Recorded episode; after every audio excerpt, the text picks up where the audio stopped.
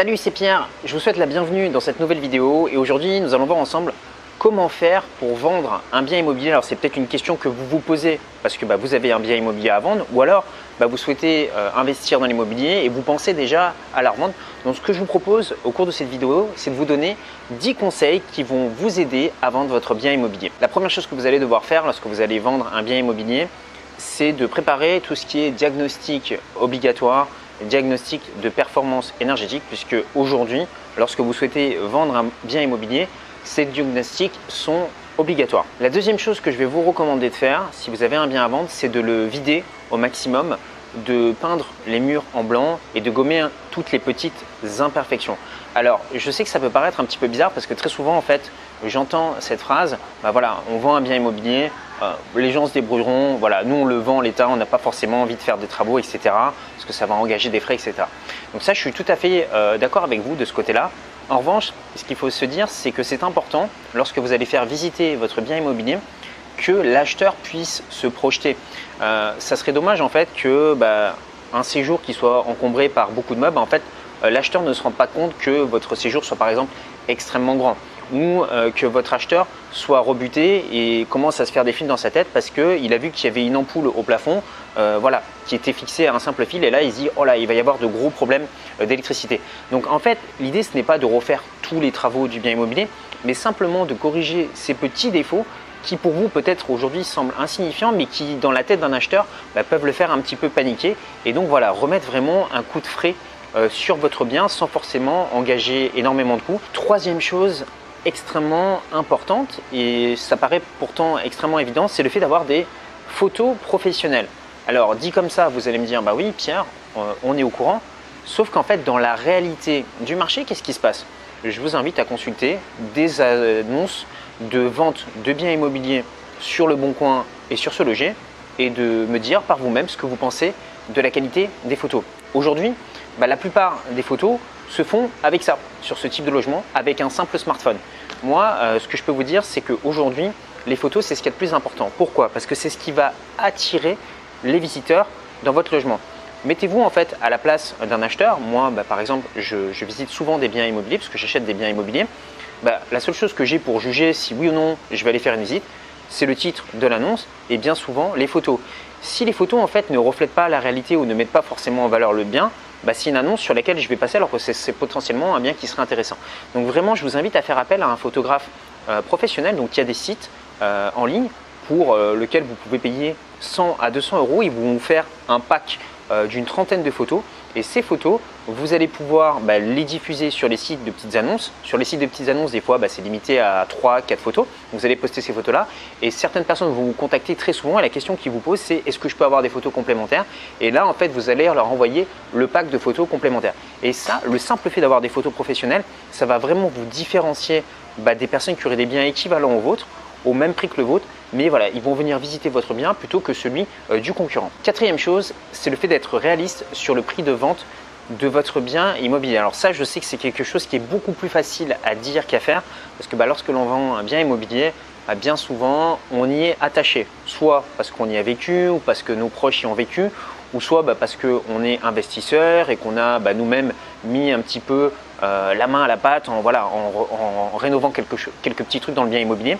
Et donc, bah, c'est difficile de se séparer euh, d'un bien euh, et on a toujours tendance à le voir avec une valeur plus élevée que ce qu'il a dans la réalité. Alors, une bonne chose à faire pour ça, pour un petit peu prendre de la hauteur, et moi c'est ce que je vous recommande de faire, c'est d'aller visiter des biens en vente dans votre quartier similaires au vôtre et de voir bah, quel prix il est proposé, dans quel état le bien est proposé.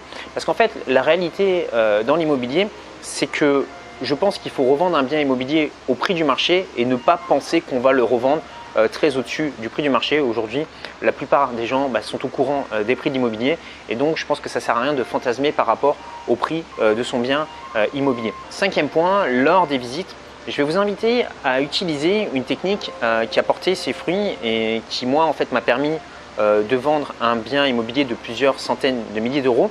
C'est de raconter l'histoire du bien. Donc je vais vous raconter euh, bah, l'histoire de ce bien-là. C'était donc une maison avec un jardin qui avait été fait euh, par un paysagiste qui était bah, très célèbre sur la Côte d'Azur et dans cette maison, il y avait également une grange et dans cette grange, en fait, c'était une ancienne grange qui servait auparavant à stocker des fleurs pour ensuite faire des parfums. Cette maison, elle avait été habitée par plusieurs euh, familles avec des enfants qui étaient venus bah, voilà, pendant les week-ends, etc. Donc moi, voilà, c'était l'histoire en fait que je racontais aux acheteurs potentiels. Pourquoi est-ce que je leur racontais cette histoire?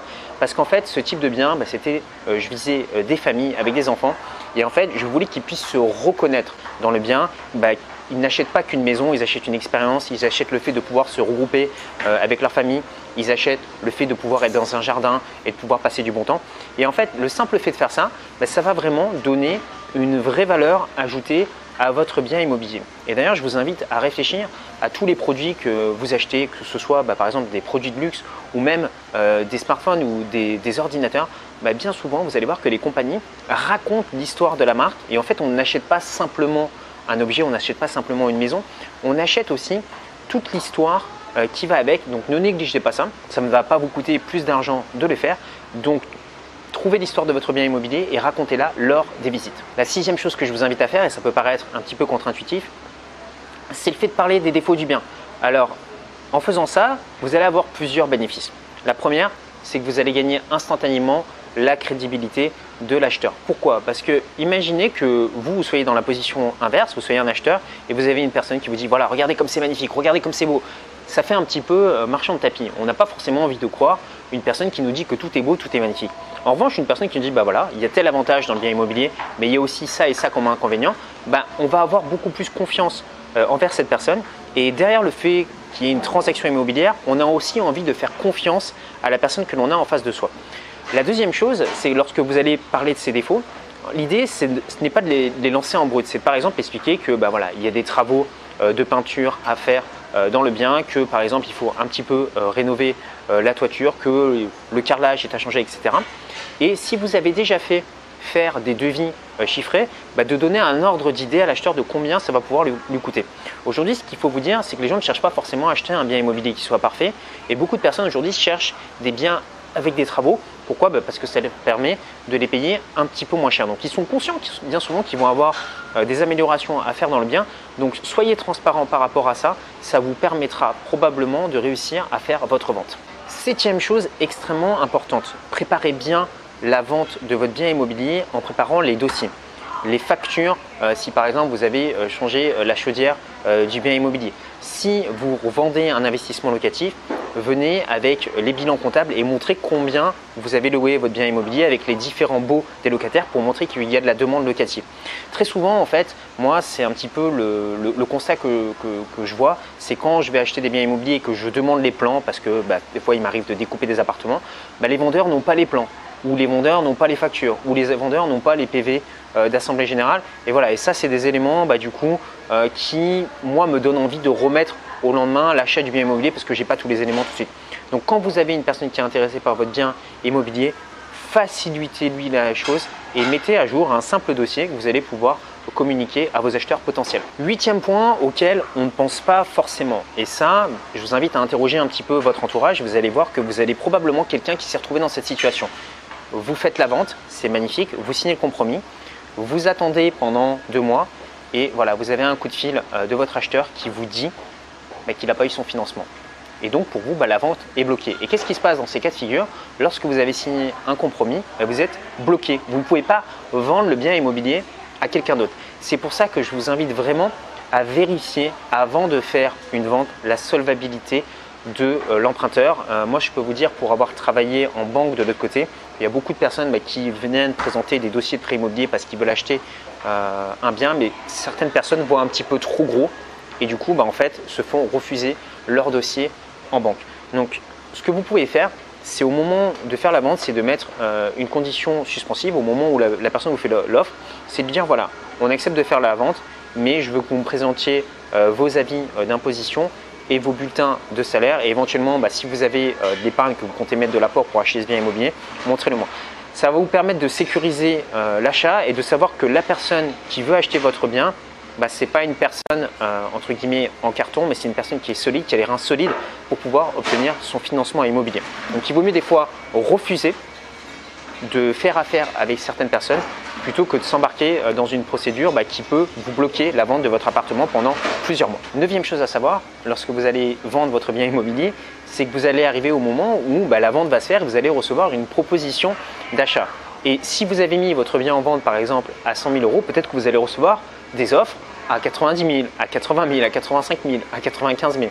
Donc la question de se poser, c'est est-ce que j'accepte cette offre? Est-ce que j'attends pour savoir si je peux avoir une offre plus élevée? Moi, ce que je vous invite à ce moment-là, c'est toujours demander à la personne de vous transmettre son offre par écrit et de ne pas répondre tout de suite, de ne pas répondre en fait sous le coup de l'émotion. Et si jamais en fait vous souhaitez votre, vendre votre bien un petit peu plus cher, dites simplement que vous n'êtes pas le seul décideur, mais par exemple que vous devez décider avec votre conjoint ou un membre de la famille, ou alors que vous ne pouvez pas vendre le bien en dessous d'un tel prix parce que vous avez derrière un autre bien à acheter et vous avez besoin de tant d'argent pour faire votre prochain deal immobilier.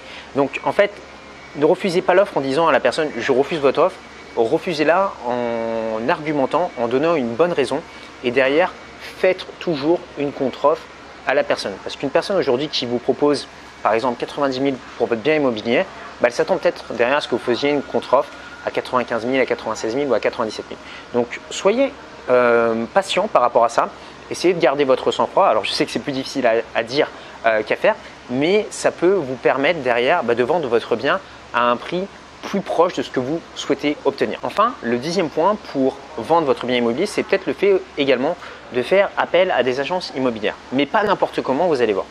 Parce qu'en en fait, vous avez dans les agences, euh, certaines agences qui vont vous faire signer un mandat et qui vont vous dire, par exemple, ben voilà, vous signez ce mandat, mais même si vous vendez le bien immobilier tout seul et que c'est vous qui faites la vente du bien, nous, on touche notre commission. Moi, ce que je vous invite à faire, c'est à faire ce type de deal avec une agence immobilière. C'est-à-dire continuer à vendre le bien par vous-même et signer un contrat avec l'agence qui stipule que si elle vous trouve un client, à ce moment-là, vous allez accepter de faire le deal avec elle, mais que si vous trouvez le client vous tout seul, bah à ce moment-là, euh, l'agence ne touchera pas de commission. Pourquoi? Bah Parce que bah voilà, si c'est vous qui trouvez l'acheteur, il n'y a pas forcément de raison que ce soit l'agence qui touche une commission. Maintenant, si vous regardez cette vidéo, c'est probablement que vous souhaitez en savoir plus sur l'investissement immobilier, ce que j'ai fait, c'est que j'ai mis à votre disposition une heure de formation offerte. Pour y accéder, je vous invite à cliquer sur le petit carré qui s'affiche ici ou sur le lien qui se trouve juste en dessous dans la description YouTube. Qu'est-ce que vous allez apprendre dans cette formation? Comment acheter euh, des biens qui s'autofinancent Vous allez également apprendre des techniques pour obtenir des crédits immobiliers auprès des banques sans mettre d'apport et en utilisant des techniques qui vont vous permettre de ne pas payer votre bien pendant 6 mois ou un an. Vous allez également apprendre à économiser euh, des impôts sur vos investissements immobiliers et je vous montrerai également comment faire des opérations d'achat-revente qui vont vous permettre de générer un capital de départ. Pour y accéder, cliquez sur le petit carré ici ou sur le lien juste en dessous. Moi, je vous dis à très bientôt pour une prochaine vidéo. Prenez soin de vous. Ciao, ciao